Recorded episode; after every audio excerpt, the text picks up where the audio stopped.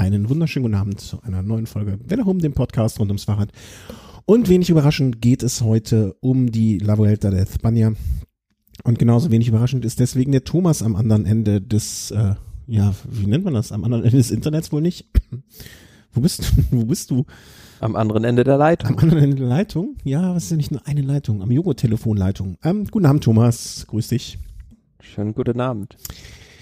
Ja, ähm, wir haben uns schneller wieder zusammengefunden aus dem einfachen Grund, wir haben uns gedacht, es ist schneller, einfacher und auch aktueller, wenn wir jetzt äh, kurzfristig lieber zwei Etappen zusammenfassen, als wenn wir am Sonntag oder Montag dann fünf Etappen. Und für euch ist eine gewisse Aktualität ja auch ähm, ja etwas Schönes. Eine, eine negative, nicht negative, aber eine Änderung bringt es dann mit sich. Ich weiß noch nichts von der Etappe heute. Und wie auch am Dienstag, meinte der Thomas vorher schon so, boah, was für eine, was, warte, ich, ich möchte dich wortwörtlich zitieren, damit ich, ne, also wir haben ja hier einen journalistischen Anspruch. Ähm, was hast du gesagt? Wortwörtlich? Hm. Nun ja, krasse Etappe Eine heute. klasse Etappe. Krasse klasse Etappe heute. ja. Und damit hast du mich, also wenn du das jedes Mal vorher dann sagst an dem Tag, ne, dann äh, müssen wir uns ein neues Konzept ausdenken. Weil dann bin ich jedes Mal verunsichert, beziehungsweise weiß nicht, was ich davon halten soll. Bin aber in gewisser Hinsicht auch gespannt wie ein Flitzebogen. Also, Ja, spätestens nach heute hat einen das Vuelta-Fieber dann doch so richtig gepackt. aha, aha, aha. Da bin ich aber gespannt. Also ich bin schon vorher ein bisschen drupp auf dem Ding. Also mich, äh, mich hast du vorher schon gehabt. Machen wir mal einfach so, dass wir es der Chronologie der Ereignisse folgend äh, ja machen und äh, besprechen als erstes mal die Etappe von gestern, äh, die Etappe von Granada nach Roquetas de Mar, 188 Kilometer äh, ja, durch Spanien, wurde ausgegeben als mittelschwere Bergetappe.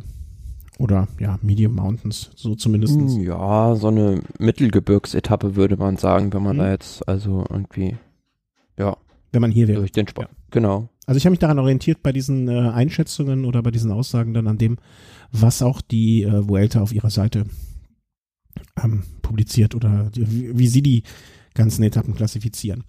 Ja, und ähm, nicht, also überraschend, wir hatten vorher ein bisschen spekuliert, ähm, gibt es vielleicht eine Sprint-Etappe, weil es war ja schon so, dass die letzten 30, 30 schätze ich mal Kilometer bergab äh, und flach sind, wird da wieder alles zusammenlaufen oder gibt es Möglichkeiten taktischer Spiele, dass äh, irgendeiner der Favoriten vielleicht mit einem dieser berühmten Relaisstation oder oder oder viele Sachen haben uns überlegt, was passieren könnte. Ja, und dann ist das passiert, was äh, bei Giro und ähm, wie heißt das, äh, wie heißt die andere große Veranstaltung? Tour. Giro und Tour selten passiert. Äh, Ausreißer haben sich das Ding geholt. Sieht man auch wieder, dass äh, vielleicht wer als Ausreißer Etappen gewinnen will, beim bei der Vuelta deutlich besser aufgehoben ist als bei den erstgenannten Grand Touren. Ja, also es war eine recht große Ausreißergruppe weggefahren und die haben so ein bisschen davon profitiert, dass hinten keine Mannschaft so richtig die Verantwortung für einen möglichen Sprint übernehmen wollte.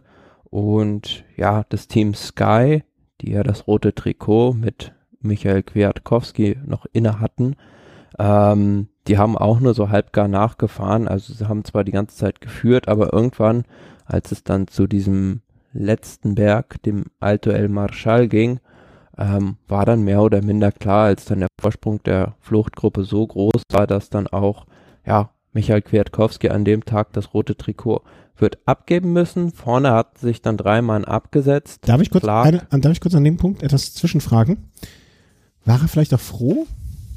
Also, dass er das gar dass, ich will nicht sagen hergeschenkt, aber er hat das so richtig traurig nicht, weil dass es weg ist, weil, mm, ne, also er muss es auch nicht verteidigen, sozusagen.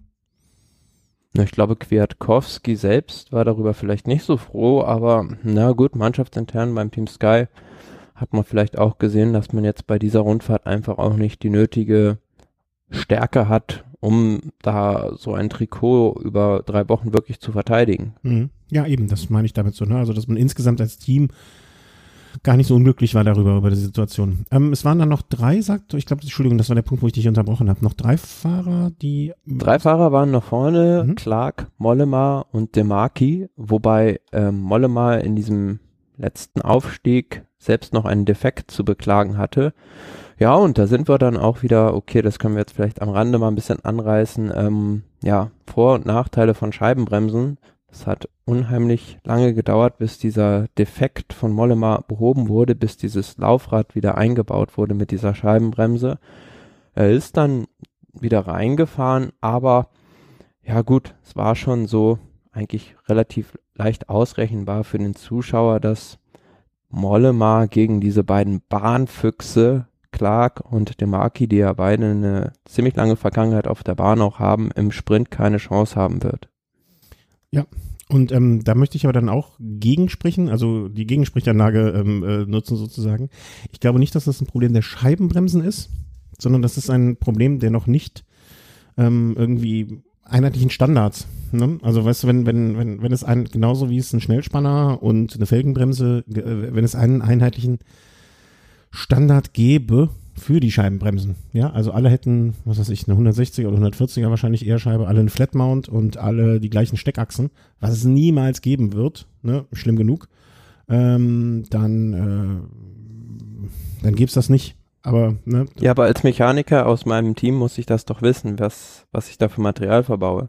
Äh, das auf jeden Fall, ne, ich meine, es ist eher so in Bezug auf neutraler Materialwagen und, und, und, und. Ja, aber es war ja der Teamwagen, der ihn depaniert hat. Ja, ja. Ja, ich meine es nur so, ja, sie sind es einfach noch nicht so gewohnt, glaube ich. Also ich glaube, in zehn Jahren wird da keiner. Also wir haben es ja bei der, also beispielsweise bei der Tour de France auch gesehen, dass, äh, kann ich mich erinnern, bei dieser Pavé-Etappe, Romain Bardet ja vier oder fünf oder mehr Defekte hatte und dann auch einmal von so einem, wie soll man sagen, Betreuer da ein Laufrad eingebaut bekam und das dauerte ewig. Ich weiß nicht genau, kann mich nicht mehr genau erinnern, ob mhm. der jetzt auch mit Scheibenbremsen gefahren ist oder ob der mit klassischer Felgenbremse unterwegs war. Mhm. Ja, ähm, ich wollte es nur an dieser Stelle einwerfen sozusagen. Ich glaube, dass das ein, ein temporäres Problem ist sozusagen, dass das sich lösen wird in, in dieser Diskussion. Ich bin ja selber, ich bin ja eigentlich grundsätzlich auf deiner Seite. Ähm, die Notwendigkeit der Scheibenbremse im Profisportbereich, ne, beim Jedermann oder bei, bei Hobbyfahrern kann man vielleicht noch eher darüber nachdenken. Ähm, aber die, die, die Notwendigkeit im Profizirkus steht nochmal auf einem anderen Blatt. Da bin ich ja völlig bei dir. Ähm, ja, aber davon, davon wieder losgelöst, also auf diesen letzten Kilometern, diese Dreiergruppe hatte zwischenzeitlich, na, so eine Minute, eine Minute zwanzig Vorsprung auf eine weitere Dreiergruppe mit Villela, Floris de Tier und Rüdi Mollard. Und diesen Vorsprung hätten sie auf den letzten Kilometern fast noch verspielt, weil die wirklich also da teilweise Stehversuche gemacht haben. Und Mollema hat es halt immer mit Attacken probiert, weil er im Sprint logischerweise gegen Simon Clark und Demarki den kürzeren zieht. Ja, hat aber nicht funktioniert. Simon Clark hat das sehr clever eingefädelt und ja, hat den ersten World Tour Sieg in diesem Jahr für das Team EF Education First Draypack powered by Cannondale rausgefahren. Ist das wirklich? Ja, stimmt. Das hatte ich noch gar nicht so gesehen, ja. Überhaupt auch, äh, letztes Jahr haben sie überhaupt keinen Sieg gehabt, wenn ich das richtig sehe den fünf, äh, sagen wir, soll denn? Den ersten Sieg. Ja, und damit, damit, damit haben sie ja, die teilen sie sich jetzt die rote Laterne wieder mit Katjuscha. ja, Glückwunsch. da werden sie sich aber freuen, mein lieber Scholli. Ähm, nun ja. Ähm, ja, aber alles richtig gemacht an seiner Stelle, ne? Also äh, kann man nicht anders sagen. Ähm, ja, und er hat ja, glaube ich, schon bei der Vuelta 2013 war das, hat er auch schon mal so in dem Stile eine Etappe gewonnen. Und das war ein kleines Déjà-vu jetzt. Mhm. Gibt sonst noch was? Du hast, wir haben noch, das habe ich. Ja, was vor allem natürlich wichtig war, dahinter ging es natürlich für Rüdi Mollard um das rote Trikot, um das Führungstrikot dieser Vuelta. Das hat er erfolgreich geschafft, das zu erobern, weil Sky da auch nicht mit letzter Konsequenz nachgefahren ist und ja gut, oben an der Kuppe war es mit dem Vorsprung eigentlich ja fast schon ähm, schwarz auf weiß gedruckt, dass die da nicht mehr rankommen, weil ähm, in der Abfahrt machst du ja auch als jagendes Feld gegen, eine Einzel gegen drei einzelne Fahrer nicht viel Zeit gut, weil die können fast genauso schnell da runterfahren. Manchmal habe ich sogar den Eindruck, dass sie dadurch, dass sie freie Sicht haben, sich nicht orientieren müssen und so weiter, vielleicht sogar einen kleinen Vorteil haben. Wenn Klar, zumindest die guten sogar, Abfahrer. Sogar fast ein, so ein kleiner, kleiner Vorteil kann man schon so sagen. Ja. Und damit hat äh, Rudi Mollard sich dann äh, von äh, FDJ äh, das rote Trikot geholt. Ansonsten hat es in der Gesamtklassement, im Gesamtklassement, da jetzt mal abgesehen davon, dass auf den hinteren Plätzen ein paar andere Ausreißer noch nach vorne gekommen sind, grundsätzlich an den, ja, nennen wir sie jetzt schon Gesamtklassementsfahrer, an der, an, am Gesamttableau nichts geändert. Ähm, also Clark vor Mollema, Alessandro De Marchi nochmal zusammengefasst. Was war denn jetzt noch die Geschichte rum um ähm, Buhani und Molar? Ärgerlich natürlich, du sprichst es, sprichst es an, für Rüdi Molar, dass er da ja gut ein Drittel seines Vorsprungs, den er sich eigentlich rausgefahren hat auf der Straße durch harte Arbeit, wieder durch eine einfache Dummheit verspielt hat. Das kann man nicht anders sagen. Also da hat ähm, ja 20 Kilometer vor dem Ziel, also nach dieser 20 Kilometer Marke vor dem Ziel, noch Trinksame aus dem, aus dem Auto angenommen und hat dadurch eine 20-sekündige Strafe aufgebrummt bekommen. Ja, und da kann man sich dann auch vielleicht mal so ein bisschen fragen, ob das nicht eigentlich die Schuld des Sportdirektors ist. Ja, klar. Also wenn ich würde abends essen den, den den Betreuer, sportlichen Leiter oder wer auch immer mir die Flasche gegeben hat, dem würde ich erstmal umfeigen wahrscheinlich, ne? Weil ähm, ähm, dem Fahrer kann man in dem Punkt, glaube ich, den weniger großen Vorwurf machen. Äh, weil in dem Moment, wo ähm, der fährt sich halt, der, dem, der hat so viele Adrenalin im Körper, ne, da, da kannst du nichts machen. Ja, und sein Vorsprung hat sich dadurch von einer Minute eins, die er eigentlich gehabt hätte, auf 41 Sekunden ähm, reduziert. Mhm. Und ein Fahrer, der durch eine Zeitstrafe gestern auch noch sanktioniert wurde, war Nasser Buhani, ähm, ja, der sich da wohl undisziplinarisch verhalten haben soll. Was jetzt genau dahinter steckt, hinter dieser Strafe, darüber, davon gibt es sozusagen zwei Versionen. Zum einen hat. Was, bei Buhani gibt es immer mindestens zwei Versionen, nämlich einmal die von ihm und einmal die, die Wahrheit. Habe ich so den einen. Ja, zum, zum einen hat ähm, die spanische Sportzeitung AS geschrieben, ähm, dass Buhani diese äh, Zeitstrafe bekommen hat, weil er da ja, auf das Auto der eigenen Mannschaft eingeprügelt haben soll. Entschuldigung, ich habe es noch nicht gehört. Deswegen. Weil ich geil dabei, aufs eigene Auto, also auf der eigenen Mannschaft, ja. Also nicht irgendwie, keine Ahnung, er hatte irgendwie einen Hass auf irgendjemand anders, ne? Schon schlimm genug und prügelt aufs andere, aufs, aufs eigene Auto. Ja, und aber man muss dazu auch sagen, ähm, die L'Equipe, also noch eine andere große renommierte europäische Sportzeitung aus Frankreich, die haben das so übernommen, aber auf der anderen Seite die Mannschaft Kofidis wirklich komplett geschlossen hinter Buani und Buani selbst auch bestreiten diese Version und sagen, ähm, dem sei nicht so gewesen. Und ähm, ja, also diese beiden Versionen stehen da jetzt im Raum. Und was, die, was da jetzt war, ist, das wird sich sicher noch herausstellen. Fakt ist, dass Nasser Buhani ja als letzter ins Ziel kam Platz 176. Also er fuhr da Mutterseelen allein am Ende des Rennens, ja, seinen eigenen Stiefel runter. Also die nächste Gruppe vor ihm, die Sabatini angeführt hatte, die kam so gut, ja, sieben Minuten vor ihm ins mhm. Ziel. Also da weiß man auch nicht genau, was da los war. ich, ich, ich, hoffe, man findet es noch raus. Alleine so aus Gossip oder Spaßgründen. Ne? Man kann sich, also äh, da kann ich mir alles und nichts drunter vorstellen, was da passiert gewesen ist. Ne? Vielleicht hat er auch einfach nur einen Platten gehabt und hat kurz einen Betreuer fast verprügelt oder sonst etwas. Ich glaube, ähm, und selbst wenn nichts gewesen ist, Buhani hat für all das, was er schon veranstaltet hat und noch nicht bestraft wurde, ähm, jetzt vielleicht auch äh, die Strafe bekommen. Er ist oft genug wahrscheinlich ja, durchgekommen mit etwas. Wie sagt man dem, ähm, wenn man einmal wenn der Ruf einmal ruiniert ist, dann bleibt ja. das auch so. Also Lebt darunter leidet er halt enorm. ja, aber ja. komm, also Wuhani hat jetzt wirklich oft genug. Ähm, ja. ja, aber ich fand das, also dieses Beispiel ganz gut, was heute auch während der Übertragung da genannt wurde. Es gab ja, glaube ich, 2016 bei den Cyclassics den Fall, dass eigentlich Buhani da, glaube ich, sogar gewonnen hätte, aber dann für eigentlich ja ein harmloses Manöver im Sprint distanziert mhm. wurde. Und das, na, hat er sich vielleicht so ein bisschen durch seine Fahrweise und auch seine Malheure in der Vergangenheit selbst verschuldet, so ja, denke klar. ich. Ähm, ähm, natürlich wirst du erstmal, ähm, im Zweifel wird man dann sagen, ja, Buhani wieder. Aber er hat, er hat auch oft genug, äh, also ich finde, es trifft da kein unbeschriebenes Blatt, um es mal so zu sagen. Und äh, man ist jetzt einfach nur neugierig, also ich zumindest bin neugierig, ähm, was da wohl ge gewesen ist. Ja, aber die Wogen sind ja jetzt ah, eigentlich schon wieder geglättet, also da kommen wir ja gleich zu. Ja, das äh, mit Sicherheit. Äh, kam die Meldung, dass, dass ähm, das Team komplett hinter ihm steht, vor oder nach der heutigen Etappe? Mm, vor der heutigen Etappe. Vor der heutigen Etappe. Ja, ich weiß ja nicht, was passiert ist. Ne? Also jetzt, so wie du es sagst, kann ich mir nur vorstellen, äh, die Wogen sind geglättet, dass äh, entweder sich irgendjemand bei Buchani entschuldigt hat oder dass er, äh, er zumindest im positiven Sinne aus dieser Etappe irgendwie rausgekommen ist. Ähm, so wie du es sagst. Ähm, dann kommen wir doch einfach direkt zu heute, würde ich vorschlagen. Ja, heute so eine Etappe. Also wenn man sich das Profil mal anschaut, wir sind auf dem sechsten Tagesabschnitt ähm, von dem wir sprechen, von Huercal Overa nach San Javier Mar Menor. Sie. Und ähm, diese Gegend, du wirst es vielleicht wissen, ähm, dürfte Alejandro Valverde wie seine Westentasche kennen, denn er Sie. stammt ja aus, aus Murcia. Murcia. und genau in dieser Ecke waren wir heute mit der Spanien-Rundfahrt unterwegs. Auf dem Papier ja, sehen diese 153 Kilometer eigentlich wie, wie eine Flachetappe aus.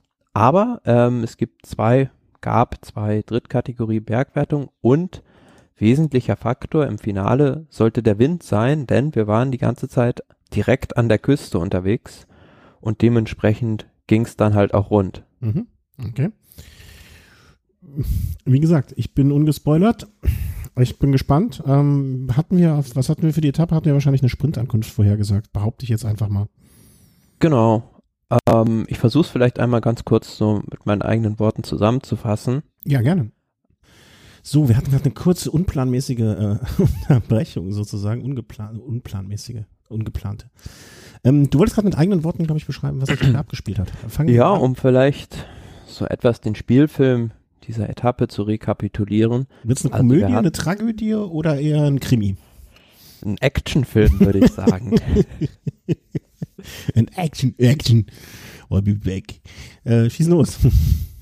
Also wir hatten das klassische Szenario einer Ausreißergruppe und der erste Angreifer des Tages, der diese Fluchtgruppe initiierte, war Richie Port aus dem BMC-Team. Ja. Also das sieht man ja selten, dass Richie Port mal in einer Ausreißergruppe war und ähm, ich weiß nicht, an was du denkst, wenn du Richie Port in einer Ausreißergruppe siehst. ich, ich ich, denke mir, hoffentlich geht das gut. Hoffentlich kommt er gesund da raus. Ich muss da immer noch an diese epische Giro d'Italia-Etappe von 2010 nach Aquila denken, als da so eine Gruppe mit 30 Mann weg war und die ja so gut 15 Minuten vor dem Rest des Pelotons reinkamen mit Sastre, mit Port und dann wirklich erst dieser Giro von den Favoriten auf der vorletzten Etappe wieder gebogen werden konnten, konnte Mhm. gegenüber Arroyo, dem letzten aus dieser Fluchtgruppe, der immer noch die Maglia Rosa hatte. Nee, muss ich gestehen, erinnere ich nicht so. Tut mir leid. Das ist ein Teil meines Hirns versteckt, äh, die, zu denen ich nur Zugang habe unter massivem Alkoholeinfluss, glaube ich. Vielleicht. Ja, aber mit so einem großen Vorsprung war Richie Port jetzt heute auch nicht unterwegs und auch nicht mit so vielen Fluchtgefährten. Das waren nämlich heute nur zwei, nämlich Luis Angel Mate, den Führenden in der Bergwertung aus der Cofidis-Mannschaft und Jorge Cubero vom Burgos Beace. Ja, die hatten zwischendurch so einen Vorsprung von drei Minuten, wurden dann aber ja, im Finale wieder gestellt vom Feld, wie das eigentlich so üblich ist. Und dann ging es so auf die letzten 20 Kilometer und dann fing dann plötzlich an, ja, die Sky-Mannschaft und vor allem auch die Mannschaft Bora Hans Grohe so richtig zu Feuerwerken und das komplette Feld auseinanderzureißen im Seitenwind. Du hattest das ja schon angekündigt, ne? Wir fahren heute am heutigen Tag die ganze Zeit äh, auf Windkante und das könnte irgendwann zu einer entscheidenden Situation führen. Und das ist eigentlich das von dir beschriebene Szenario oder angekündigt. An, nennen wir es, jetzt können wir es wahrscheinlich angekündigte Szenario nennen. Ja, und ähm, erster Leidtragender dieser Aktion war im Prinzip Wilko Keldermann, der unverschuldet, denke ich mal, eine Panne hatte, Hinterraddefekt, ich weiß nicht genau, ob es ein Platten war, dann al- anhalten musste und sich dann plötzlich in der dritten Windstaffel wiederfand und ja, heute schlussendlich eigentlich aus, aus Rang und Traktanten will ich nicht sagen, gefallen ist, aber äh, da kam mit einer Minute 44 Rückstand in dieser dritten Gruppe rein. Zweiter War für dieser, darf ich, darf ich kurz? War vor dieser Etappe sechst, auf dem sechsten Rang von Team Sunweb mit einer Minute Rückstand. Nur um das einzuordnen, ne? um wen es da sozusagen geht in der Hierarchie der ganzen Geschichte. Ja, und ein Mann, der im letzten Jahr, glaube ich, auch Dritter oder Vierter der Vuelta war. Also schon einer der Hauptfavoriten, kann man so sagen. Und ähm, ja, den zweiten der Favoriten, den es heute noch gekostet hat, Thibaut Pinot, der ja, zunächst in der zweiten Staffel fuhr, die dann aber von der dritten Staffel wieder aufgefahren wurde. Also ja, zunächst war es ja so, dass da Simon Geschke dem Keldermann noch sein Rat geben wollte, der dann aber Neues bekam und dann sich die komplette Sunweb-Mannschaft zurückfallen lassen hat, um den Schaden da irgendwie noch zu limitieren, was aber ja gegen dieses entfesselte Rennen vorne in der Spitzengruppe kaum noch möglich war. Also es waren zwischenzeitlich wirklich nur noch so 25 Mann vorne in der ersten Staffel. Okay.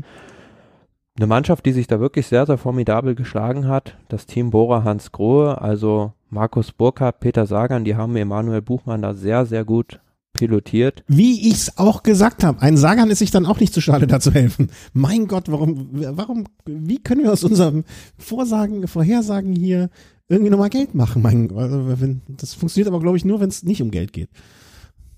Ja, also er ist da wirklich einige Male durch die Führung auch gefahren und ähm, die Mannschaft, ähm, glaube ich, EF Education First war es, ne, die es nochmal versucht hat, so acht Kilometer vor dem Ziel wirklich nochmal mit einer konzertierten Aktion nochmal diese erste Gruppe zu sprengen mit Uran. Ist dann aber nicht gelungen, so dass letzten Endes zu einem Sprint kam. Aber was wir jetzt noch so ein bisschen vergessen hatten, war, dass es noch na, einen relativ heftigen Sturz mit Fabio Feline kurz nach dem Auslösen dieser Windkantensituation gab. Der ist nämlich wie, weiß nicht, ob du dich erinnern kannst, damals an diesen schweren Sturz von Peter Stettiner bei der Baskenland-Rundfahrt gegen so einen ja, Betonpfosten gefahren. Mm, so wie Kopp, ich kann mich an Kopp gut erinnern noch. Bei der ja, das war bei Mailand Sanremo. Genau. Ja, und er stand dann da mit blutendem Gesicht auf der Straße und weiß nicht, ob er dann das Rennen überhaupt zu Ende gefahren ist, aber ich glaube schon genau, er kam da mit 5,36 Rückstand immerhin noch, hatte das Ziel dann noch erreicht. Ja, und im Finale dann eine recht, na, ich will nicht sagen komplizierte Zielgeraden, aber es gab da 800 Meter vor dem Ziel einen Kreisverkehr, der so die Fahrer um 180 Grad gewendet hat. Und da hat sich ausnahmsweise mal, sonst sind sie da ja immer ganz pfiffig, die Quickstep-Mannschaft hat sich da ziemlich verpokert, so dass sie zu weit hinten waren und dann, ja, im Sprint, wir haben es gesagt, er hat heute positive Schlagzeilen geschrieben, okay. Nasser Boani gewonnen hat. Ähm, wenn er gestern unzurecht, äh, ungerechtfertigterweise bestraft wurde, dann äh, freue ich mich für ihn. Wenn er berechtigterweise bestraft wurde, freue ich mich auch so ein bisschen. Ne? Bad Boys haben ja ne, das, ähm, ähm, das Image, was er da hat, ist ja noch nicht das Beste, aber ja, da war dann, äh, deswegen habe ich eben auch, ähm, als du das so ein bisschen, du hast es ja, ne, also, dass irgendwas Positives bei ihm passiert ist, ähm, hattest du ja schon angedeutet, ne? Deswegen habe ich dann auch direkt gefragt, äh, war das jetzt davor oder danach? Ja, schön. Ähm, dann äh, Buhani gewonnen. Wie ist denn zweiter, dritter so? Also jetzt kann ich ja mir auch endlich die Wertung angucken. Ne? Ja, Van Poppel, Dani Van Poppel vom Team Lotto NL Jumbo auf Platz zwei, Viviani dann auf drei, Consoni, Trentin, Garcia, Freile, Miguel Angel Lopez, Peter Sagan und Michael Mörkhoff, die komplettieren die Top Ten. Ja, und für die Quickstep-Mannschaft, die haben sich das sicherlich anders vorgestellt, weil man konnte zwischenzeitlich auch sehen, dass die fast mit ja, allen Mannschaftsmitgliedern in dieser ersten Staffel waren und da auch mhm. sehr gut mitgeführt haben, aber im Finale haben sie es dann ausnahmsweise mal, was ja selten passiert, dann wirklich verbockt. Wie du schon sagst, ne, die Leidtragenden oder die, die, die Verlierer des Tages, ähm, Keldermann, Pinot, Raphael Maika auch, ne, hat auch mächtig einen, also ist von Platz äh, 11 auf, nee, von Platz, äh, ich kann so schlecht rechnen, 14 auf 23, gut. Ben King zurück, Nicholas Roach, das sind jetzt alles keine großen Namen mehr.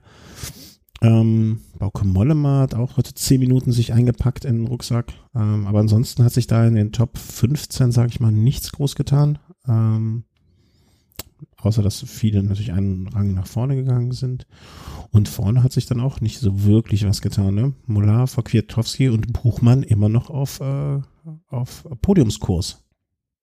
Ja, also insgesamt genau 50 Mann, die in dieser ersten Gruppe klassiert wurden. Danach ging dann die Lücke auf und ja, zwischenzeitlich hat da auch keiner so, also außer diese beiden hat da keiner so richtig gewackelt, aber man sieht ja, wenn, sobald da nur so ein bisschen Seitenwind da ist mhm. äh, ein, zwei Mannschaften voll reinhalten, fliegt da halt alles auseinander und also du hattest da, auch, da, Entschuldigung, du hast ja eben erwähnt, Markus Burkhardt gut mitgearbeitet und so weiter. Auch etwas, was wir schon gesagt haben, ne, als er, er als Kapitän der Hut, aber irgendwann scheint er auch fliegen gegangen zu sein und hat dann sich direkt 20, 25 Sekunden, was für ihn jetzt völlig irrelevant ist, ne? Aber wie schnell das dann geht und danach auch direkt 1,30, 1,44. Also dann geht das direkt zu anderthalb Minuten Rückstände, ne? Da merkt man einfach mal, wie es ist, im Wind zu stehen. Ja klar, und das ist natürlich auch, wenn du dann eine Panne hast, unverschuldet, also da kommst du einfach nicht mehr so, so, so schnell so rein. Bist du dann plötzlich in der dritten Staffel und da bist du dann drin gefangen. Also wir haben das vor zwei Jahren bei der Weltmeisterschaft erlebt. John Degenkolb, der war in der ersten Staffel da in der Wüste drin und ja, hatte eine Panne und plötzlich war er außer Rang und Traktanten in der dritten Staffel drin. Mhm, ja. So schnell kann es dann halt eben auch gehen. Ja. Und auf jeden Fall. Vielleicht noch zu dieser Etappe, was ich mich so ein bisschen gefragt habe, ähm, warum jetzt Luis Angel Mate, der die Bergwertung wirklich souverän anführt, bislang auf so einer Etappe jetzt heute in die Fluchtgruppe geht, wo dann wirklich nur zwei mickrige Drittkategorie Bergwertungen abzugreifen sind. Also da kann er sich ja eigentlich auch die Kräfte bisschen sparen und vielleicht für eine andere Etappe. Ja. Und? Hast du eine Erklärung gefunden? Nee, also er hat zwar die beiden Bergwertungen gewonnen, aber eine Erklärung dafür habe ich jetzt nicht gefunden, weil ähm, das macht einfach keinen Sinn. Also da jetzt heute Körner zu verschleudern für zwei Bergwertungen mhm. der dritten Kategorie. Ich denke mir mal, vielleicht wissen wir es nach zwei, drei, in zwei, drei Tagen, in zwei, drei Etappen, äh, was, was, der, was die Ursache des Ganzen war und können es einfach im Moment noch gar nicht abschätzen. Ähm, mal gucken, abwarten. Ähm, ja, also. Eine Erklärung kann ich dir jetzt im Moment noch nicht liefern. Da bin ich offen und ehrlich zu dir. Das, äh, keine Ahnung, kein blassen Schimmer. Ja, der Stand in der Bergwertung ist ja der, dass Luis Angel Mateos der Cofidis-Mannschaft diese mit 42 Punkten nach der heutigen Etappe vor Pierre Roland 20 Punkte und Benjamin King 12 Punkte anführt. Mhm. Aber die wirklich dicken, ja fetten Punkte gibt's ja dann erst in der zweiten, dritten Woche abzugreifen. Also er ist ja auch ein richtig guter Kletterer eigentlich und von daher so ein bisschen unverständlich für mich, warum er da jetzt heute in dieser Fluchtgruppe seine Kräfte versteuert hat. Ähm, also, keine Ahnung. Ich, ähm, wir können, wir können mal abwarten und gucken. Sagen kann ich dir noch nicht. Äh, wenn du schon bei den Trikots bist, äh, bei der, also bei den Wertungstrikots, vielleicht dann auch erwähnt das grüne Trikot. Ähm, ja, Punktewertung. Genau, die Punktewertung, äh, Kwiatowski vor Viviani vor Valverde. Ja, und ja. Viviani, der wird sich sicherlich auch fuchsen, weil ähm, der hätte heute mit einem Sieg das Trikot von Viviani, äh, von Kwiatkowski natürlich hätte Viviani das ähm, Trikot übernehmen können. Mhm. Ja, gibt sonst noch irgendwie Gossip? Dann haben wir noch ja gut, die Mannschaftswertung angeführt von Astana und in der Kombinationswertung führt immer noch Kwiatkowski mit 18 Punkten, hat er da zusammen mit Valverde die niedrigste Punktzahl. Ja. Und ja, für die heutige Etappe noch so ein paar Sachen, die aufgefallen sind. Richie Port in der, in der Fluchtgruppe, so wünscht man sich eigentlich so ein, ja, so ein Peloton Anführer, also so ein Patron eigentlich, wie generös der da umgegangen ist mit diesen ganzen Wertungen und auch ja, gegenüber seinen Fluchtkollegen sehr kollegial war. Also er hat an den Wertungen, an diesem, an der Sprintwertung und an den beiden Bergwertungen sich bewusst immer an letzte Stelle fallen lassen, weil er hat's, er sieht dann natürlich auch, dass so ein Team wie Burgos Beace diese, weiß ich nicht, vielleicht 1000 Euro oder ein bisschen weniger vielleicht auch, die es da an so einer Sprintwertung abzugreifen gibt, die haben das natürlich viel dringender nötig als mhm. irgendwie das Team BMC. Ja, ja. Ja, ich sag's ja, Port ist ein guter. Der gehört zu den Guten. Ähm, ja, das ist so, was wir immer sagen, la geste. Also, das wünscht man sich halt auch von einem Tour de France-Sieger dann immer mal, dass er dann auch mal vielleicht einem anderen da die Bergwertung überlässt und dann nicht um den letzten Punkt noch sprintet. Haben wir auch schon erlebt. Im letzten Jahr war es, glaube ich, bei der Sprintwertung, dass Chris Froome in Madrid noch äh, um dieses Trikot gesprintet ist. Mhm, ja, das, äh, Gegen Trentin. Ähm, ich, und ich glaube ja auch, dass solche, solche Aktionen oder solche wie soll man das sagen, so, so, so Gefälligkeit klingt so gönnerhaft, ne? Aber solche, solche anständigen Sachen, ähm, dass sich das auszahlt, ne? Irgend, das, das merken sich andere Fahrer ja auch. Und ähm, ich glaube, das kommt ihm, äh, sowas zahlt sich immer aus. Da bin ich felsenfest von überzeugt. Klar, also beispielsweise in Miguel Indo rein, früher, der wurde ja auch, ja, von vielen Fahrern sehr, sehr respektiert, weil er auch sehr gönnerisch war und ähm, nicht immer auf, auf jeden Etappensieg partout gefahren ist, auf Gedeih und Verderb. Hm, ja. Hört man eigentlich, dass, dass der, der Rechner hier irgendwie dämpft? Nee, ne? Komisch, neuerdings. Umso besser. Gehört eigentlich nicht hier hin, aber fiel mir gerade ein, muss ich mal gerade loswerden. Ja, ja, und dann vielleicht noch eine recht kuriose Sache. Ich weiß nicht, ob du das gesehen hast. Noch, ich habe noch nichts gesehen. Ich gehe ja ungespoilert, ich gehe ja, ne, ich, ich gucke mir das alles hinterher an. Aber auch Buchmann, war eine schöne Attacke, die man nicht gesehen hat, aber von der man dann weiß. Ich habe auch am nächsten Tag im äh, Büro mit jemandem gesprochen und meinte so, Buchmann ist ja mächtig abgegangen. Er meinte so, wie, ja, habe ich nichts von gesehen. Ich so, nee, aber in der Stadt konntest du hinterher in den Zahlen sehen. kuriose, ja, kuriose Situation von heute. Entschuldigung, ich habe dich unterbrochen. Un ja, wir sehen ja immer so allerlei Choreografien oder was sich so Zuschauer einfallen lassen, aber sowas haben wir jetzt, glaube ich, noch nicht dabei gehabt, dass ähm, sich die Feuerwehr mal was einfallen lässt. die freie, willige Feuerwehr von Murcia hat sich etwas ausgedacht. Äh, nee, das sind ja ganz, ganz wichtige Leute. Also yeah. sobald du da mal irgendwie ein Streichholz in die Büsche schmeißt, brennt halb halb ähm, Andalusien ab, so ungefähr. Also die haben da wirklich schon eine sehr, sehr wichtige Aufgabe. Aber heute saßen sie mal auf ihrem Feuerwehrwagen oder in ihrem ähm, Einsatzrevier sozusagen und haben sich da eine schöne Choreografie ausgedacht. Die haben nämlich ähm, aus Feuerwehrschläuchen so ein ähm, äh, La Vuelta Zeichen gebaut. Also das sah wirklich sehr, sehr, sehr, sehr, sehr schön aus, aber man musste wirklich zweimal hingucken. Da hat man gesehen, das sind halt so Feuerwehrschläuche, die die einfach zusammengeschlossen haben und äh, so ein riesiges, äh, so eine riesige Anordnung von Buchstaben haben die da mitgebaut. Okay. Ja, ähm, wie soll man sagen, ne? Also schön, Feuerwehr kann man. Also es steht jetzt auf meiner Highlight-Liste in diesem Jahr auf Platz zwei nach diesem ähm, pinken Tandem beim Giro. Hast du das Video letztens gesehen, was irgendwie in den sozialen Netzwerken rumging, von diesem Tandemfahrenden 90-jährigen Pärchen? Nee. Also irgendwie so ein Pärchen, das irgendwie seit, keine Ahnung, ich, die Zahlen sind jetzt äh, völlig willkürlich, aber die irgendwie seit 60 Jahren zusammen Tandem fahren und jetzt irgendwie beide über 80 sind und so ein altes Pärchen. Das ist sehr, sehr, sehr, da hat der Romantiker in mir natürlich, äh, schlägt das Herz dann direkt wieder schneller.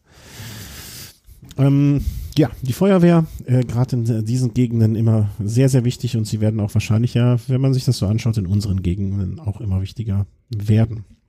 Sagen wir mal so ein bisschen die Vorausschau auf die kommenden Etappen. Also wir hatten jetzt gesagt, bis zum Ruhetag ist wahrscheinlich ein anständiger Zeitraum, den man so überblicken kann. Ähm, Gucke ich mal gerade rein. La Vuelta wie es weitergeht. Du weißt es wahrscheinlich im Kopf jetzt schon auswendig und hast es dir auf ja, dem Unterarm tätowiert. Dann eine Etappe, wo es dann wieder ins Landesinnere von der Küste ausgeht, von Puerto Lumbreras nach Pozo Alcon. 185,7 Kilometer. Na, es ist schwierig zu sagen, wie das ausgehen wird, weil es gibt die Möglichkeit, dass es da einen Sprint gibt, aber wie wir beim letzten Mal schon so ein bisschen anklingen lassen haben, ähm, schwierig zu taxieren, ob dieser Drittkategorieberg da im Finale dafür ah, sorgen ja, genau. wird, dass da die, der ein oder andere Sprinter vielleicht noch eliminiert wird und ähm, ob es überhaupt ja, Interesse gibt, da einen Sprint herbeizuführen oder ob nicht wieder eine Fluchtgruppe durchkommt. Ich tippe für morgen ganz klar Fluchtgruppe. Also wir hatten jetzt schon, wie oft hatten wir jetzt schon Fluchtgruppen? Zweimal? Das, das ähm, zweimal, genau, zweimal ja. Sieger aus Fluchtgruppen und von ähm, sechs, ja. von sechs Etappen, also ein Drittel gehen, ne, man kann ja fast, fast schon das Zeitfahren rausnehmen als nicht normale Etappe. Von fünf Etappen sind zwei an Ausreißer gegangen. Diese Vuelta wird uns hinterher äh, im Kopf bleiben als die Vuelta der Fluchtgruppen. Ich glaube morgen auch. Ja, nach dem bisherigen Verlauf ähm, der jetzigen, der letzten Etappen auch, also würde ich sagen, auch tendiere ich da zu einer Fluchtgruppe und so ein Kandidat wie Thomas de Gent ist da sicher ein guter Tipp. Mhm. Ja. Wird jetzt unser Tipp eigentlich für Sonntag ja, das rote Trikot? Wen hattest du nochmal gesagt? Ich, ich hatte ähm, Lopez. Grüßweig. Bitte? Lopez. Lopez, genau. Äh, kann, kann, man noch bei bleiben, oder? Bisher hat sich jetzt nichts, äh, bei dir wahrscheinlich sogar im Gegenteil, hat sich, glaube ich, ein bisschen verbessert und hat sich irgendwo mal gezeigt, also dass seine Beine gut sind. Ähm, ja, fährt auch recht aufmerksam da mit der Astana-Mannschaft und hm, ja, kannst du ruhig mal bleiben. Formidabel. Würde ich lese ja auch gerade gerade erst jetzt auf der Karte, dass man morgen ähm, ja in diesem äh, auf dieser Zielanlage zwei Runden fahren wird. Mm, okay, das habe ich auch nicht gesehen. Aber stimmt, grün. Was ich auch bei dieser Karte nicht verstehe, diese grüne eingezeichnete Strecke. Ja. Ob das die, ist das die Abkürzung, die die, die, also für die, nein, für die Teamfahrzeuge und so weiter. Das kann ich mir schon vorstellen, ja. Wird Sinn machen, jedenfalls, ne?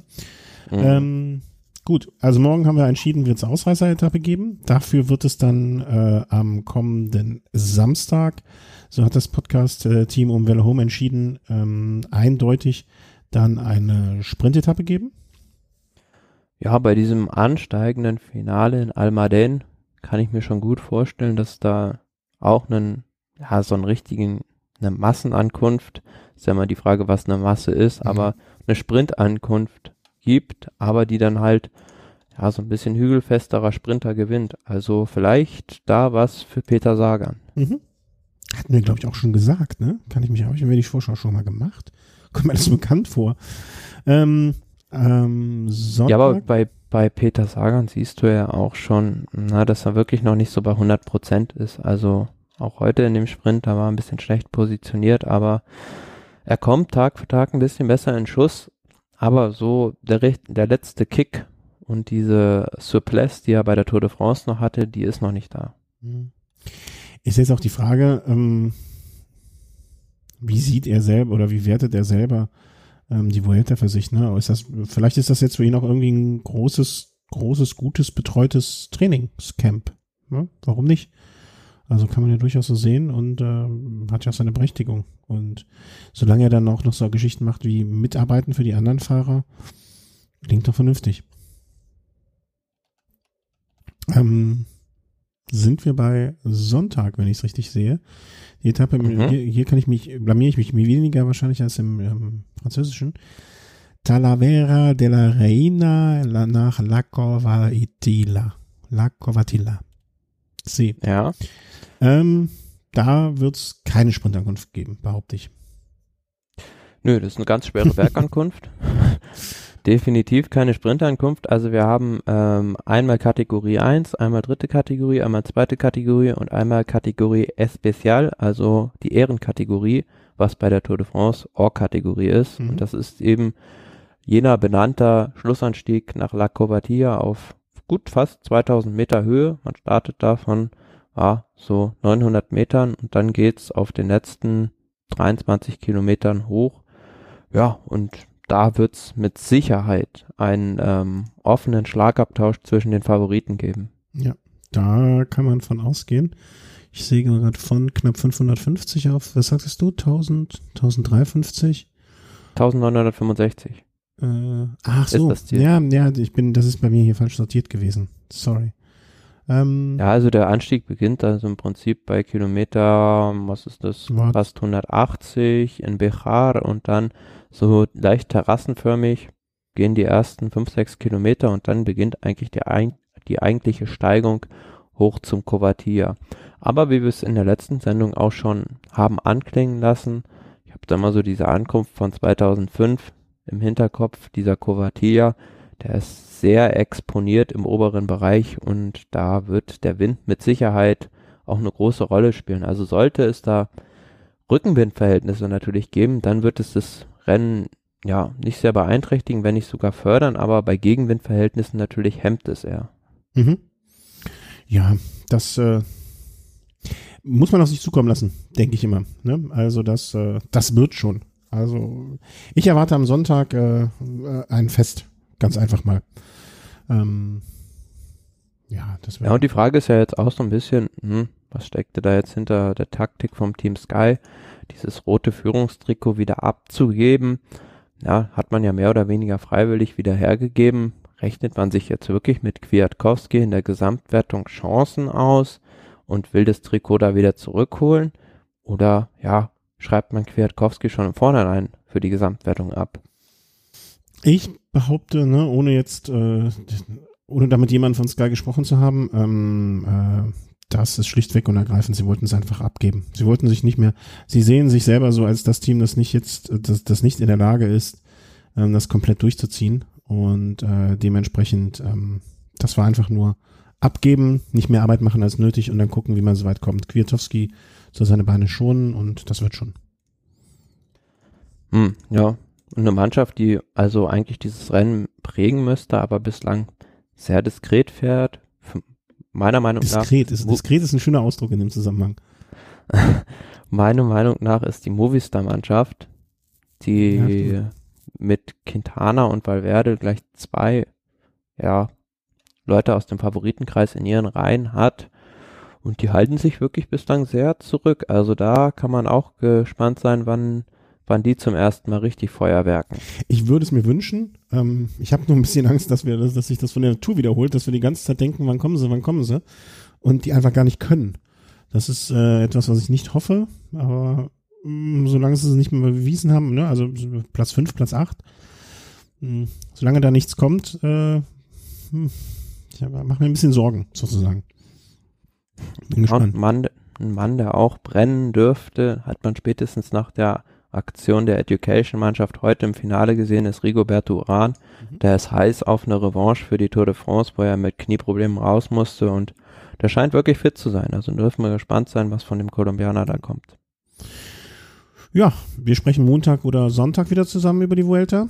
Äh, machen wir die Vuelta vielleicht an diesem Punkt zu, wäre mein Vorschlag. Mhm. Und äh, guck mal, du hast noch ein paar Transfers und ein paar Kleinmeldungen sozusagen zusammengesammelt. Vielleicht ähm, gehen wir da mal los. Also Transfers.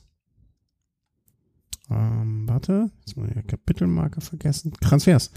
Äh, wir haben aufgeschrieben, dass ähm, Bataglin und Ruben Guerrero zu Katusha.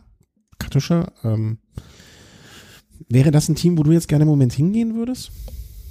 Ja, also auch diese beiden letzten Transfers zeigen für mich, ja, das, also für mich ist immer noch kein klares Konzept da irgendwie zu erkennen hinter diesen Transfers. Also die kaufen einfach vogelwild Leute zusammen. Das ist so ein, so ein Söldnerhaufen, der, der einfach ohne jegliche Struktur zusammengekauft wird, gerade finde ich so. Also ich weiß jetzt nicht, warum man da jetzt Bataillin, das ist jetzt, na, es ist ein einigermaßen guter Mann für die Klassiker und aber im Hochgebirge bringt er auch nichts für Zakarin und in Flachsprints für Kittel bringt er auch nichts. Also warum hole ich den jetzt? Und äh, Ruben Guerrero, der kommt vom Team Drecksäger Fredo, gut, ist zwar erst 24, sicherlich hat er einiges an Potenzial, aber ist jetzt auch niemand, der wirklich die wo du die der Mannschaft dann, sagst, hurra, endlich kommt er.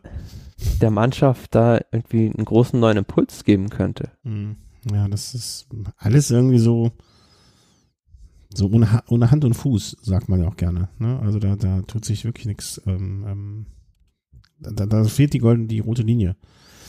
Ähm, wobei, also eben die Aussage, ähm, wie er Kittel da helfen soll. Ich meine, nachdem Kittel ja jetzt bei der Tour of Britain auch wieder abgesagt hat, ne, da, wer weiß, ob sie überhaupt noch mit ihm planen. Muss man vielleicht auch mal sagen. Ja, aber die müssen ihn ja weiter beschäftigen, weil er hat ja einen Vertrag bei denen und der ist gar nicht mal so schlecht dotiert. Nö, natürlich. Äh, also für, für ihn ähm, nur wer weiß, ne? Sagt man, sagt man einem anderen Team, pass mal auf, wenn ihr ihn haben wollt, könnt ihr ihn haben. Wir übernehmen noch 30 Prozent des Gehalts. Ihr kriegt ihn also für nur 70 äh, und so eine Art Ablösesystem. Aber die Frage wäre ja auch, was wäre die Alternative für die Mannschaft? Dann hätten sie nur noch Zakarin, als wirklich herausragenden, sei jetzt mal, Fahrer, der in der Weltspitze mitfährt. Und bei Marcel Kittel besteht ja immerhin noch zumindest die Hoffnung, dass der irgendwann zurück zu seiner alten Stärke findet. Mhm. Ja, aber was nützt denn Kittel mit 100% äh, Bezahlung, der dir auch nichts bringt? Ne? Also das ist ja, ist ja auch irgendwie. Ja, aber es ist ja immer noch die Hoffnung da, dass er vielleicht mal wieder in die Spur findet. Ja, ja. Klar, aber Hoffnung gewinnt keine Rennen. Nee, aber was ist die Alternative, ist immer die Frage. Ja. Ja, äh, keine Ahnung. Also im Moment sage ich, dass jeder, Sprint, jeder Sprinter, der irgendwann mal ein Rennen gewonnen hat, äh, die bessere Alternative zu Kittel ist. Das klingt hart, mhm. aber ne, wer bei der Tour of Brit nicht äh, an, antreten will oder kann, ne, dem, dem, dem brauchst du auch nächstes Jahr nicht mit zur Tour zu nehmen und äh, da, da kann, können sie lieber, äh, können sie lieber auf, komplett auf Rick Zabel setzen. Pff, ja. Im derzeitigen, im derzeit, in der derzeitigen Verfassung vorausgegangen. In der derzeitigen Verfassung definitiv, ja. Aber es ist immer so dann die Frage, ob der wirklich da das, dieses riesige Potenzial auch ähm, bestätigen kann, was ihm nachgesagt wird. Hm. Äh, hast du jetzt Kittel oder äh, Zabel gemeint, oder? Könnte man auch beide ja, Zabel. ja, Kittel hat es ja schon bestätigt, der muss ja. nur wieder abrufen, aber Zabel, na, hat ja jetzt auch noch nicht so ähm, die riesigen Siege eingefahren. Gut, aber er verbessert sich zwar von Jahr zu Jahr, aber da wird man auch sehen müssen, wo da dieser Weg letztendlich hinführt. Hm. Als nächstes noch Kluge ähm, ähm, zu Lotto Sudal. Ähm, ja, also Lotto äh, wird für mich immer, immer ein stärkeres Team. Also kann man Ja, also für Kluge war es ja der logische Schritt jetzt, weil er war ja schon jetzt in den letzten paar Jahren, kann man schon so sagen, die rechte Hand der Anfahrer für Caleb Ewan und da folgt er jetzt seinem Sprinter zum ja. Team Lotto Sudal. Also oft genug erlebt, dass solche manche Männer dann sozusagen im Tandem kommen. Nicht ungewöhnlich.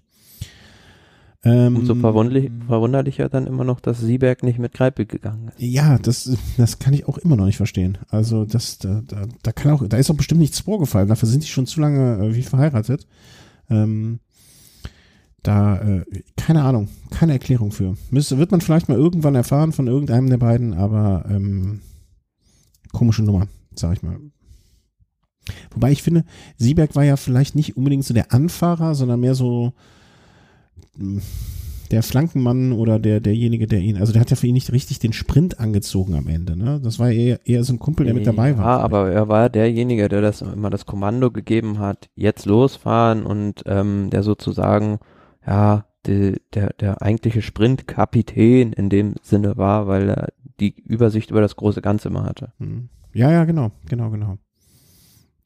Naja, ähm, das war also das Neue, was wir in den letzten zwei Tagen ähm, an der Transferfront äh, mitbekommen haben. Und jetzt vielleicht nochmal mit den teilweise unschönen, aber auch äh, ja, äh, Randbenotizen.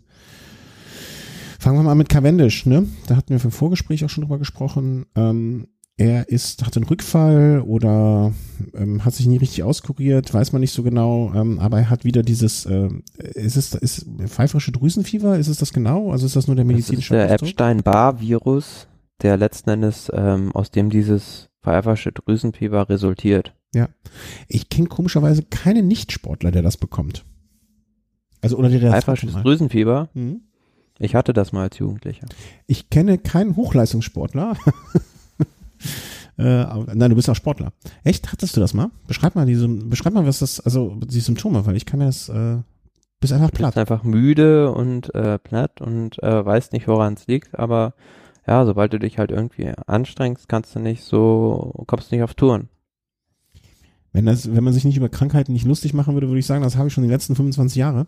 Ähm, aber ja, für den Profisportler ist es natürlich an diesem Du hast, hast vielleicht höchstens den Epstein-Virus, wo du den Schulberg nicht hochfahren willst. nee, nee, ja. Nee, ich, ich gehe einfach nur sehr gezielt mit meinen Kräften um. Also, so ist das. Ähm, ja, ist für ihn natürlich jetzt, äh, wo es, ich will nicht sagen, auf die Zielgerade seiner Karriere zugeht, aber ähm, er hat nicht mehr, er hat einfach nicht mehr so viele Jahre, muss man einfach mal ähm, realistisch so sagen. Und in so einer Situation dann durch eine, durch, durch eine, eine Verschleppung einer Krankheit oder nicht richtig erkennen oder vielleicht dann auch, wie auch immer, nicht auskuriert oder zu früh wieder angefangen oder zu früh das Okay bekommen dazu, ist das natürlich wirklich echt ärgerlich. Ne? Hast vielleicht noch zwei, drei gute Jahre, wenn du nicht gerade äh, keine Ahnung, ähm, ähm, wie heißt der nochmal? Der, das Babyface, wer, der immer noch rumfährt, der früher bei T-Mobile, ähm, Oscar Sevilla. Mhm. Ähm, wenn du nicht gerade Oscar Sevilla bist, dann ähm, hast du nicht mehr so viel und dann wird, wird dir noch eine halbe Saison oder eine Saison geraubt. Ne? Das ist natürlich super ärgerlich. Ähm, na, ist jetzt 33, also vier, fünf Jahre wird er hoffen. Ja, Sprinter, hm, hat er noch drei, vier Jahre. Ja, man war ja auch schon sehr überrascht, also weil man es von Mark Cavendish so in dieser Form ja auch nicht kennt, dass er da bei der Tour de France in den Bergen hoffnungslos abgehängt wurde, so dass er das Rennen beenden musste, weil ansonsten ist er ja schon immer einer der Sprinter, der auch halbwegs über die Berge kommt und dann nicht aus der Karenzzeit fällt. Ja. Aber so wie die Pressemeldung zumindest klingt, ähm, ist er froh darüber, dass er jetzt Gewissheit hat und ähm, Ne, ist ja auch immer frustrierend, wenn du denkst, okay, du kannst, du kannst, du kannst, dir vielleicht auch jeder sagt, ja, nö, am, am, am Körper liegt's nicht. Naja, jetzt legt er mal die Füße hoch ähm, und äh, ja, wünsche ihm alles Gute. Also man kann zu ihm geteilter Meinung sein. Es, wir kennen ja auch äh, Leute, die nicht so, so Fans von ihm sind, aber ich drücke ihm weiter in die Daumen und ähm, ich glaube, er ist noch heiß und möchte noch mal. Ja, sein großer Antrieb wird mit Sicherheit noch mal sein, bei der Tour de France eine Etappe abzuschießen und ähm, da wird er mit Sicherheit im nächsten Jahr noch mal ganz, ganz stark angreifen wollen. Ja, das glaube ich auch. Toi, toi, toi, ähm, dass er dort wieder auf die Beine kommt. Würde mich wirklich, wirklich freuen. Ähm, was hatten wir noch hier an Gossip, nenne ich es mal. Ähm, das Nibali-Interview habe ich auch irgendwo gelesen. Ähm, hast du es, äh, du hast wahrscheinlich im italienischen Original dir zu Gemüte geführt? Ja, also es gab in der ähm, Gazzetta dello Sport vor zwei Tagen ein recht bemerkenswertes Interview mit Vincenzo Nibali, der nach der Etappe, ähm, die wir beim letzten Mal als letztes im Podcast besprochen hatten, nämlich nach der ersten Bergankunft, recht frustriert am, am Teambus ankam und äh, sehr, sehr niedergeschlagen war, weil es nach der Verletzung jetzt doch nicht so läuft, wie er sich das dann ähm, vorstellt. Und ähm, er stellt sich jetzt auch selbst die Frage, ob er es jemals wieder schaffen wird, auf dieses Niveau zurückzukommen, weil diese Verletzung, also dieser Wirbelbruch im Nackenbereich ist doch sehr, sehr kompliziert und er erzählt da, dass er unter anderem auch mit ähm, Sabatini gesprochen hat, der gesagt hat, ähm, also der hatte die dieselbe Verletzung, nur noch etwas schwerwiegender mal, hat gesagt, er hat bis heute auch immer noch unter, wenn er halt Vollgas fährt, immer noch Schmerzen in dem Bereich und ähm, ein anderer Fahrer aus dem Team Bahrain Merida, können wir uns auch noch dran erinnern, im letzten Jahr, Jon Isagire, der in Düsseldorf genau wie Valverde da in die Balustrade gekracht ist, ja. Der hat sich dort nämlich eben auch einen Wirbelbruch zugezogen und ähm, der hat gesagt, das hat bei ihm ja gut ein Jahr gedauert, bis er da wieder schmerzfrei fahren konnte und Nibali klagt halt darüber, dass er zwar normal auf dem Rad sich bewegen kann, aber sobald er halt ähm, intensiver fährt, ähm, ziemliche Schmerzen im Rückenbereich immer noch hat und ja, also ähm, die, die Schlussfolgerung des Ganzen ist, ähm, kehre ich nochmal so zurück wie, wie vorher und ähm, ich habe darauf momentan keine, keine zufrieden, also keine beruhigende ähm, Antwort. Und sagt halt auch, er leidet momentan wie ein Hund, weil das halt halt tierisch wehtut wohl noch in diesem, in diesem Nackenbereich. Ja, das ist halt einfach so verflucht ärgerlich, wie, wie es dazu gekommen ist. Das, das finde ich so,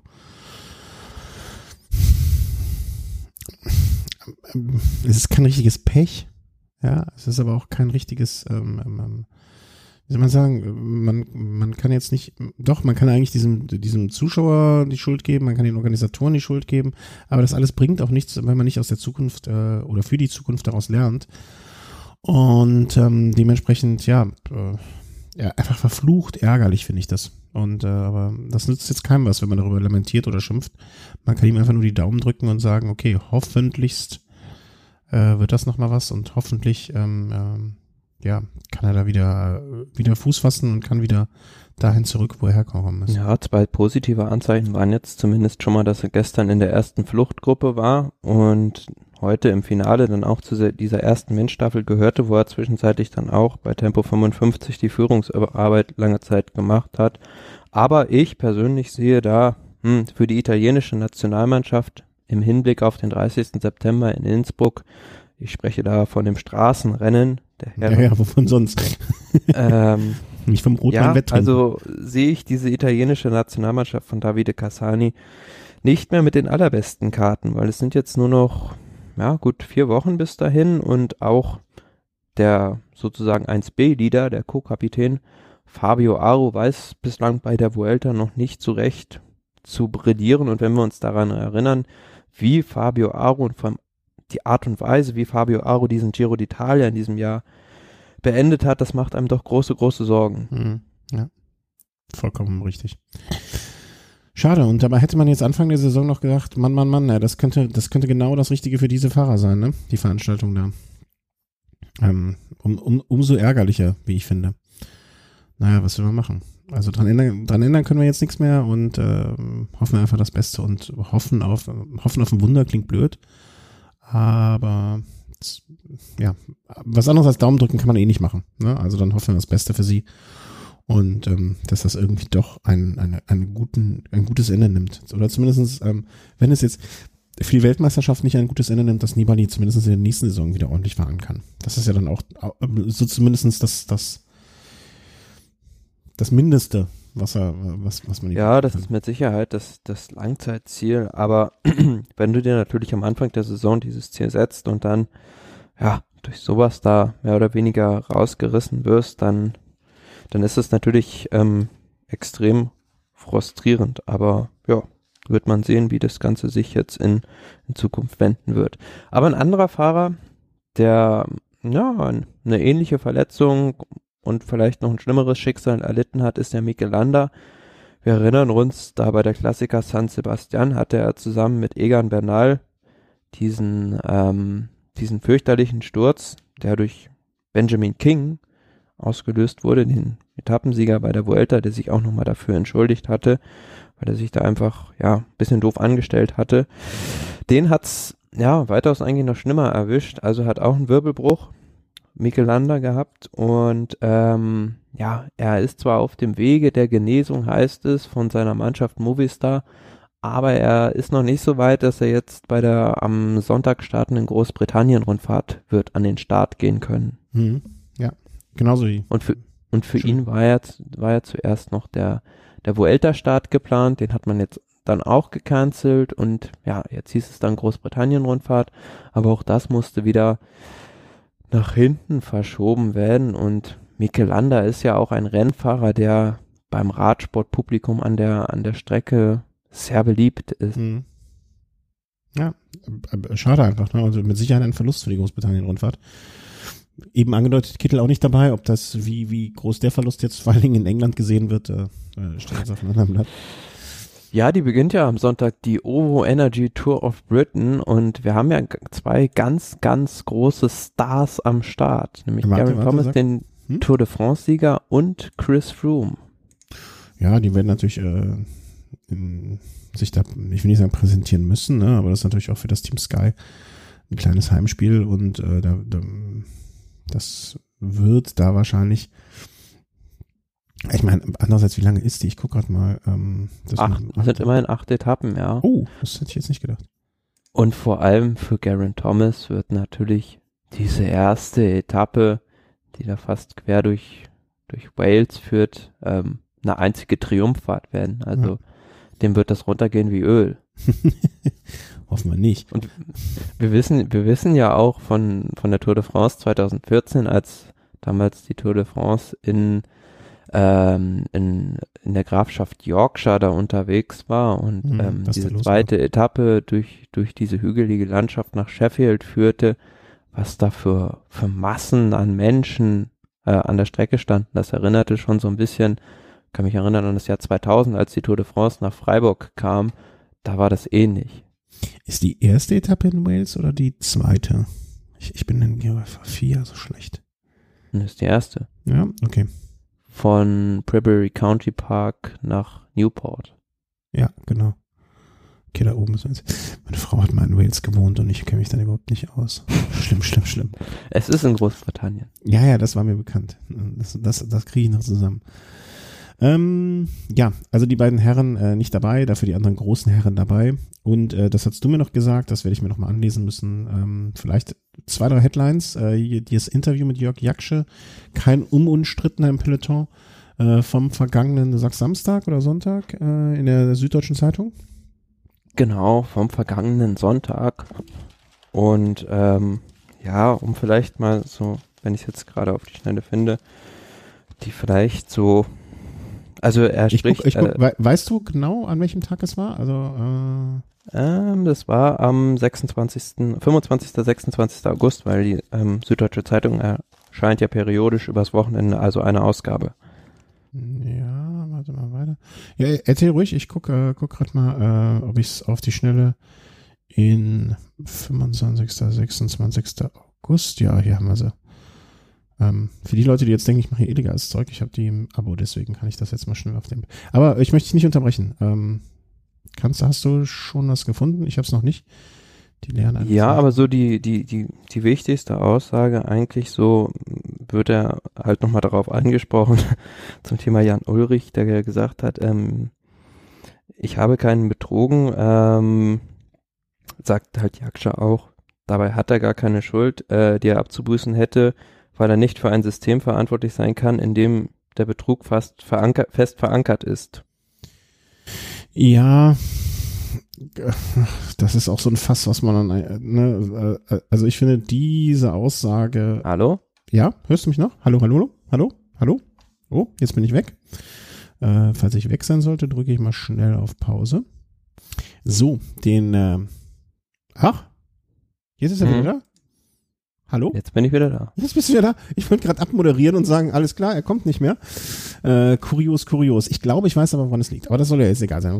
Also, äh, Jaksche, hm, ich finde immer, er kann nichts dafür, das ist das System, ist halt irgendwo auch, ne, also jeder, also niemandem wurde Pistolenkopf gehalten und wurde gesagt, steck die Nadel in den Arm. Nee, natürlich, aber das Problem ist halt auch bei so Profisportlern, wie es der Jörg Jakschi hier so schön sagt in diesem Interview, den wird halt, na, sobald sie halt Profi werden, so ziemlich alles abgenommen. Und die denken halt, es geht nach ihrer Profikarriere so weiter. Und ähm, Ulrich hat nie gelernt, ähm, selbst irgendwie für was zu sorgen. Ja, ja, ja, dementsprechend klar. ist es dann auch schwierig, wenn du in, selbst dann ja, in das richtige Leben nach dem Leistungssport entlassen wirst, in Anführungs- und Schlusszeichen, da wieder Fuß zu fassen. Manche schaffen das, manche schaffen das nicht. Das haben wir an vielen Beispielen gesehen. Ja, stimmt. Aber wenn ich mir das anschaue, wie viele Profis gibt es im Radsport, sagst du? Sagen wir mal heute, wie viele Teams? 25 mal 20? Sagen wir mal, es gibt so 750 Leute, die vom Radsport als Profi auf dem Rad leben können. Ne, ist jetzt eine völlig willkürliche Zahl. Es können 700 sein, es können 800 sein, es können 650 sein. Aber irgend so Dimension wird es wahrscheinlich geben. Ne? Irgend so eine Zahl, die sich nur, äh, sagen wir mal so, die, die fünf bis sieben Jahre lang von diesem Radsport leben können. Es sind ja trotzdem irgendwie, also die allermeisten schaffen ja trotzdem den Ausstieg und schaffen dahin danach ein normales Leben. Es sind ja, glaube ich, immer noch äh, eher dann die Charakteren oder die Persönlichkeiten, die sonst vielleicht auch in einem normalen Beruf in Probleme reingelaufen wären, ja, die von ihrer mhm. Persönlichkeitsstruktur vielleicht eh angelegt sind für einen problematischen Lebenslauf. Klar, das, das mit ja, Sicherheit auch. Kommt dann noch hinzu. Und wenn dann dieser problematische Lebenslauf ein, auf ein, oder dieses problematisch angelegte Verhalten, ja, was auch in der Biografie begründet ist oder was auch immer, dann noch da zusätzlich darauf trifft, dass es ein sehr großes sportliches Talent hat, was ihm alles nimmt, ne? das bringt, kommt, bringt halt zwei Faktoren damit sich, die sich wahrscheinlich nicht addieren, sondern potenzieren und dann zu so etwas, zu einem großen Problem führen.